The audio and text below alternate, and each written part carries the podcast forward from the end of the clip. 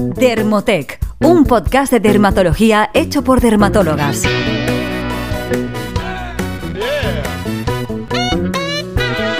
Bienvenidos a un nuevo episodio del podcast de Dermotec, un podcast sobre dermatología, estética y cosmética hecho por dermatólogas. Ya sabéis que en nuestro podcast os enseñamos a cuidar de vuestra piel y de la de los demás. Yo soy la doctora Inés Escandey y en el podcast de hoy tenemos también a la doctora Sara Gómez. Hola Sara. Hola Inés, ¿qué tal? Buenos días.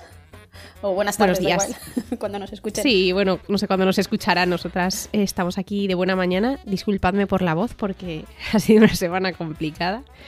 Y bueno, hoy vamos a hablar de un tema bastante específico. Creemos que, que va a ser un podcast sencillo porque es un, es un mm, tema muy muy específico y es cómo desmaquillarnos o cómo limpiarnos la cara.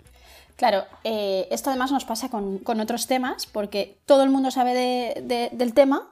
Hay muchísimos posts al respecto, sobre todo si os ponéis en redes sociales veréis que, hay muchas cuentas que hablan sobre temas de limpieza facial y, cómo desmaquillarse, pero eh, nosotras que sabéis que tenemos un perfil algo más científico, cuando nos ponemos a buscar artículos nos damos cuenta que, bueno, pues que solo existen cuatro artículos, al menos que nosotras hayamos encontrado, que se hayan publicado en, revistas de alto impacto de dermatología.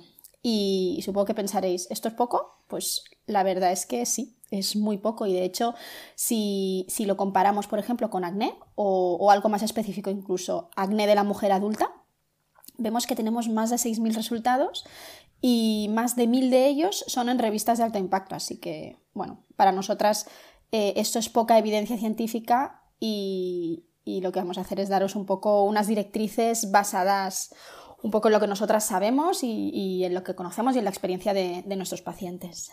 Sí, sí, claro, como dice Sara, realmente es que es muy poco, de ahí que a veces nos llevemos las manos a la cabeza eh, o nos llame la atención cuando alguien da opiniones muy contundentes sobre estos temas, ¿no? Y muchas veces nosotras no podemos darlas porque aparentemente con estos temas que son tan habituales y que todo el mundo se lava la cara, ¿no? O todo el mundo se desmaquilla, pues realmente hay poca información científica, que es lo que a nosotras nos gusta utilizar, ¿no? Nos gusta leer estos artículos y combinar esto con nuestra experiencia para transmitiros lo que la ciencia parece apuntar eh, en cada tema, ¿no? Es decir, que, que nosotras lo que tratamos de hacer es divulgación científica y muchos de estos temas pues no tienen una gran base para ello. Bueno, pues después de, este apunte, eh, volvemos a Google Trends, que sabéis que nos encanta. Y buscando la palabra limpieza facial, vemos que en los últimos cinco años sí que ha, ido, ha habido un aumento progresivo.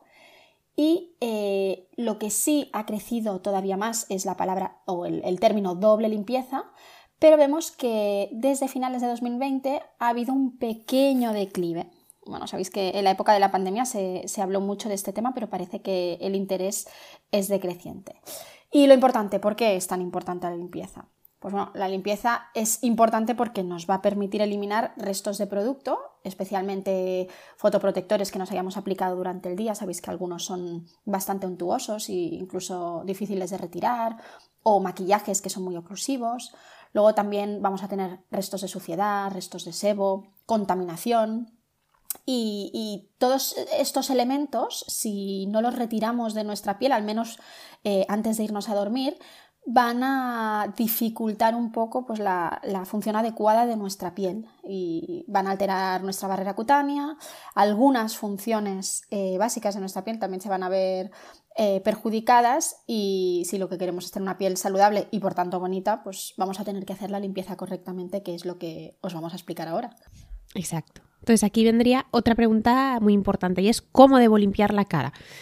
Bueno, la pregunta es bastante lógica porque realmente si nos fijamos en el mercado, pues tenemos un abanico enorme de, productos disponibles, ¿no? Tenemos aguas micelares, leches limpiadoras y en el otro extremo pues tendríamos espumas jabonosas, pastillas de jabón.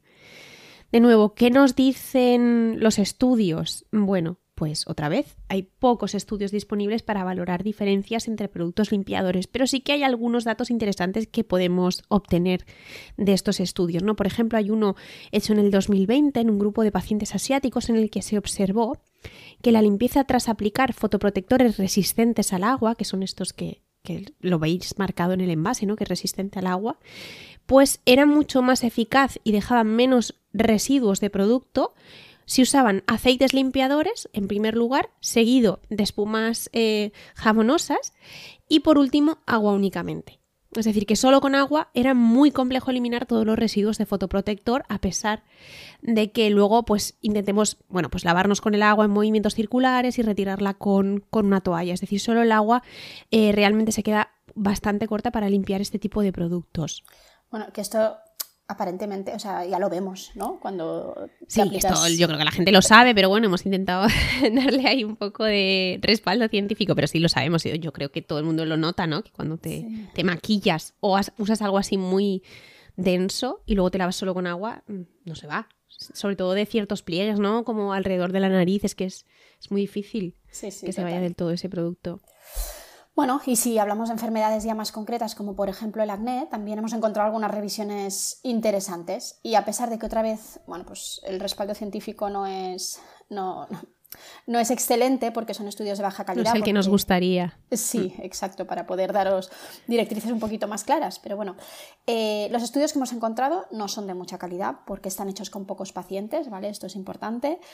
Eh, en algunos casos ni siquiera hay un grupo control y además eh, los participantes, el grupo es bastante heterogéneo. Entonces, bueno, tampoco podemos sacar conclusiones muy generales, pero sí que nos puede ayudar un poco a respaldar al menos este podcast.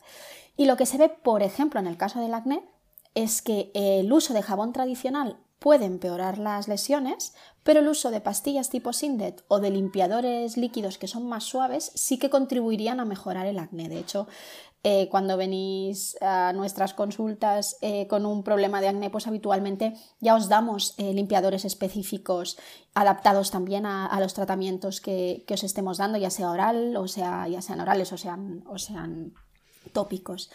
Entonces, el estudio este también revisa limpiadores que incluyen alfa o beta hidroxiácido, recordar que son, por ejemplo, el ácido glicólico o el ácido salicílico.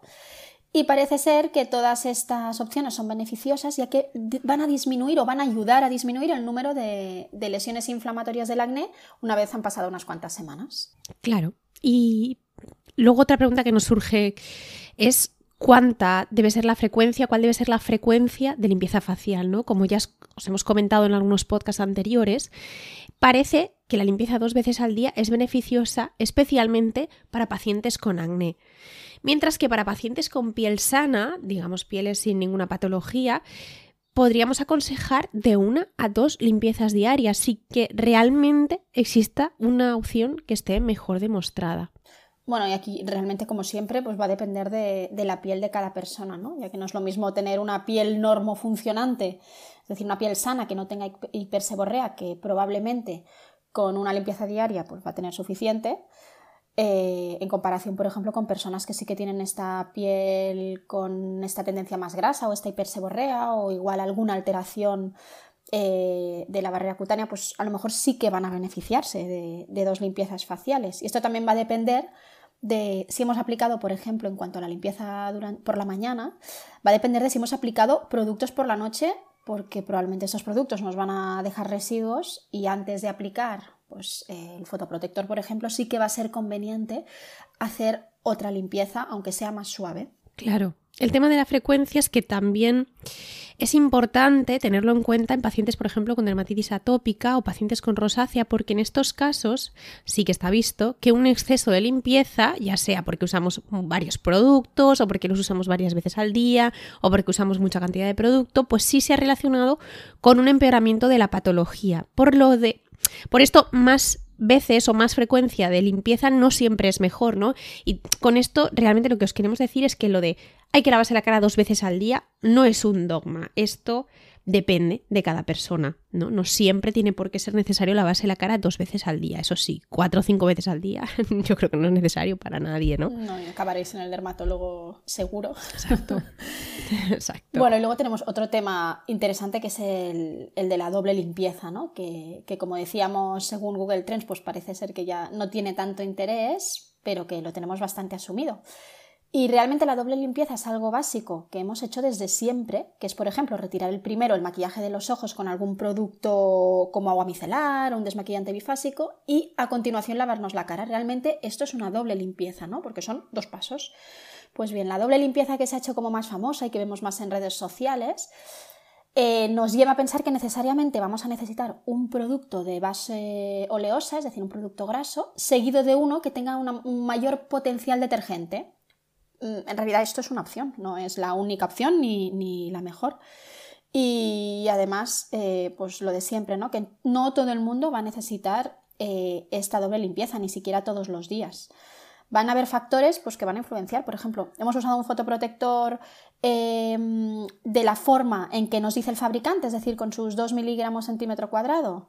Pues entonces a lo mejor sí. O hemos usado un maquillaje muy, muy oclusivo, que es muy intenso, por ejemplo, en la zona de los ojos, en todo el rostro. Pues entonces también eh, realizar la doble limpieza va a ser interesante.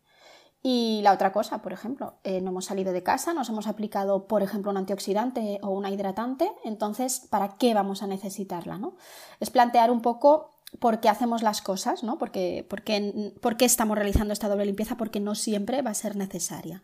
Entonces, lo de siempre, debemos adaptar los productos que vayamos a utilizar a nuestras necesidades y, huir un poco de, de, la fiebre esta de tener que utilizarlo todo, que esto lo vemos también en, a la práctica en nuestras consultas, porque muchas veces va a ser contraproducente. Claro, totalmente de acuerdo. Em, bueno, y ahora si quieres vamos a lo más práctico, que yo creo que es la que le, gusta más a nuestro público, que es eh, poner ejemplos de, de, productos para cada situación y así, bueno, pues con estas ideas no tenéis por qué usar estos productos, pero sí que os sirva un poco de guía de qué productos o qué tipo de productos nos gusta para, para cada situación. Vale, y antes de empezar, eh, dejamos eh, claras un par de cosas que os repetimos, yo creo que en, la mitad de nuestros podcasts. Sí, somos muy pesadas, pero creemos que es muy importante. Sabéis que las toallitas desmaquillantes en general no nos gustan, ¿vale? Hay parte de opinión personal en, esto, pero por un lado nos parecen un gasto innecesario y, y además tiene un impacto ambiental importante, mayor que otros productos. Y eh, también es importante entender que, este tipo de productos utilizan un limpiador en el que se empapa la toallita y que además vamos a tener que frotar y lo habitual es que no vayamos a aclararlo posteriormente. Entonces, eh, con ese tipo de procedimientos normalmente lo que acabamos viendo, sobre todo si lo utilizamos de forma continua, es que va a aparecer irritación ¿vale? Eh, lo vemos además más fácilmente, pues lo que comentabas, ¿no? En pieles con rosácea o con dermatitis atópica. Entonces, aquí sí que os recomendamos que si os gustan, eh, si os gustan este tipo de productos, pues intentar dejarlos un poco para emergencias, para cuando estamos fuera de casa o, para días puntuales. Y luego, por otro lado, está el tema del agua micelar, que aunque, bueno, ya os hemos comentado que no es nuestro producto favorito, pero que puede resultar útil en, en algunas personas, sobre todo si han utilizado mucho maquillaje eh, pues lo, podríamos tener como un primer paso por las noches. Hay a gente que simplemente le resulta agradable, pues, pues bueno, es un paso más. Y, decimos además que no nos suele gustar eh, porque, bueno, no está pensado para ser retirado con agua, aunque, aunque realmente eh, podría hacerse. Y, como conclusión y como recomendación general, deciros que lo que os recomendamos es que utilicéis discos y toallitas reutilizables, sobre todo si vais a utilizar estas aguas micelares. Claro, yo creo que lo que siempre intentamos deciros con estas cosas es que al final utilizar la cosmética en general no es una cosa sostenible. Entonces, cuanto menos utilicéis, eh, mejor para todo, para el planeta, ¿no? Entonces, bueno, si la vais a utilizar, sabed por qué la utilizáis sabed que la utilizáis porque os funciona bien, intentad ser lo más sostenibles posibles porque, bueno, nosotras esta es una cosa que nos preocupa bastante. Y ya está, con esto eh, lo hemos aclarado, yo creo. Aunque sí que es verdad que eh, el otro día, para, cuando estaba mirándome un poco de información para este guion, leí el, blog de Caroline Hirons, que si no la conocéis es una es una esteticien realmente, pero que sabe muchísimo de, de cosmética facial, es inglesa y tiene un, blog y sobre todo tiene vídeos muy interesantes. Y ella decía que em, hay una situación que es absurda y coincidimos totalmente, y es que usar este tipo de limpiadores, por ejemplo, toallitas desmaquillantes o aguas micelares por las mañanas, no tiene ningún sentido, ¿no? Porque la función principal de estos productos va a ser sobre todo retirar el maquillaje. Entonces, em, si los usamos, pues bueno, por las noches pueden tener su función, pero por las mañanas no tienen sentido, ¿no? Realmente si queréis lavaros la cara por la mañana, utilizad un limpiador que se retire con agua. Y yo creo que con esto ya os hemos insistido bastante en estas cosas y vamos a empezar con los ejemplos. Entonces, yo voy a empezar hablando un poco de limpiadores que serían un paso único, ¿no? Si solo vamos a utilizar un producto de limpieza, pues estos serían ejemplos de limpiadores para paso único. En este caso, mm, la elección más razonable serían productos que sean capaces de limpiar eh, el fotoprotector, o sea, retirar bien los restos de fotoprotector o de maquillaje y que se puedan usar además por la mañana y por la noche. Entonces, productos para pieles normales que no tengan hiperseborrea. Un producto que hemos mencionado muchísimo porque creemos que es bastante rentable, está bien de precio y además es agradable sería el CeraVe limpiador hidratante. Luego em, tenemos el Simply Clean de SkinCeuticals, que también es un producto interesante. Hay un producto que hemos probado recientemente que se llama Skin Recovery Cleanser de Paula's Choice. Em, es muy interesante porque no reseca absolutamente nada. Eh, sobre todo mm, yo lo enfocaría para pieles mm, normales un poco secas, ¿no? Y es muy interesante también para combinar con retinoides porque, de nuevo, no reseca nada. Entonces, cuando tengamos un poco de irritación secundaria a los retinoides, sería un producto interesante. Y luego, un poco más en, la escala de precios un poco más baja, tendríamos el limpiador con escualano de The Ordinary, que también está bastante bien. La verdad es que es un producto grande, de precio razonable y bastante bien. O sea, no, no, reseca, dura bastante y con poca cantidad es, bastante, es suficiente para, para limpiar toda la, toda la cara. Y luego pasaríamos a pieles más grasas o pieles ya con acné, ¿no? Tendríamos el Sebum Musant Active de Bioderma, que en este caso sería para personas con acné, porque además, eh, bueno, no tiene por qué ser con acné, pero pieles muy grasas o con alguna lesión inflamatoria porque lleva salicílico y glicólico. Entonces quizá este sería más interesante solo dejarlo para las noches, ¿no? También tendríamos en la misma un poco gama, ¿no? El Efaclarger purificante microesfoliante que también lleva salicílico. Luego, ya un poco más general para pieles más con un aumento de seborrea, pues tendríamos el CeraVe eh, gel limpiador espumoso o el Cleanance gel limpiador de Aven. Bueno, entonces eh, pasamos a, un poco a la parte de, los limpiadores que van a funcionar mejor combinados, es decir, formando parte de, la doble limpieza. Como primer paso, y ojo que eh, aquí también serían válidos para la zona de, los ojos os proponemos el Take the Day Off de Clinique, que es un clásico. Luego hay otro que, es bastante nuevo y que a mí personalmente me gusta muchísimo, que es el Essential Cleansing de, de Isdin. Tenemos también el limpiador y desmaquillante natural al aceite 2 en 1 de GH. Y luego algunos, eh, bueno, esto lo probamos tú y yo, ¿te acuerdas? Hace, hace unos años, eh, Slide de, Cuando nos di la fiebre. de Drunk Elephant, que es, eh, me recuerda bastante al Take the Day Off the Clinic, pero sí. que es cierto que cuando lo aplicas en la zona de los ojos, yo recuerdo que me dejaba un poco la sensación esta de, visión borrosa durante bastante rato. Mucho tiempo, es que es muy graso y además a mí me picaba un poco. Sí, yo, a mí este para los ojos, no. Para mí sería un no. O sea, y si tengo que elegir entre Take the Day Off y el Sly, me quedo con el de Clinique, no sé tú. Sí, sí, sí, sí, totalmente, totalmente de acuerdo. La verdad es que el envase era muy chulo porque tenía un imán, ¿no? Sí, pero bueno. Sí, era súper bonito. Sí, pero ahí se queda. Dejamos nuestra recomendación, pero que sepáis que no es nuestro favorito. Luego tenemos también el Aven Antirrojeces Clean eh, leche limpiadora refrescante, que está un poco posicionado para pieles con rosácea, se puede retirar con agua o con una toalla suave y el Lipid Balance Cleansing Oil de Medicaid. Y bueno, y como segundo paso, pues cualquiera de los limpiadores que ha mencionado Inés, un poco adaptado al estado de nuestra piel, pues también sería válido. Claro. Y luego, em, también podríamos decir en cuanto a desmaquillantes más específicos para ojos, sobre todo eh, para aquellas personas que utilicen máscara de pestañas a diario, lápiz em, o maquillaje en los ojos en general, pues por ejemplo los formatos bifásicos suelen funcionar bastante bien y la tolerancia es muy buena en general. Entonces, em, dos de los que nos gustan sería el Respectissim, desmaquillante de ojos de la Roche-Posay, y uno un poco más nuevo que es el Sensibio H2O hay de Bioderma, que es, que es un producto nuevo que acaba de lanzar Bioderma parecido al sensibio, pero bifásico para desmaquillar ojos, ¿no? Entonces, realmente esto podría formar parte de una doble limpieza, ¿no? Aplicar primero el desmaquillante ocular y después ya lavarnos el resto de la cara con otro producto. Exacto. Y, un poco para, para resumir y para, acabar, eh, al final lo que tenemos que tener claro es que la prioridad en cuanto a la limpieza y el desmaquillado es siempre irnos a dormir con la piel limpia y, siempre que podamos utilizar limpiadores que no vayan a, eh, o sea, que no favorezcan la alteración de la barrera cutánea. Es, es, lo que tenemos que tener más claro. Tenemos mil productos que podemos utilizar, podemos probar, podemos cambiar, podemos asesorarnos, pero al final la prioridad es esta.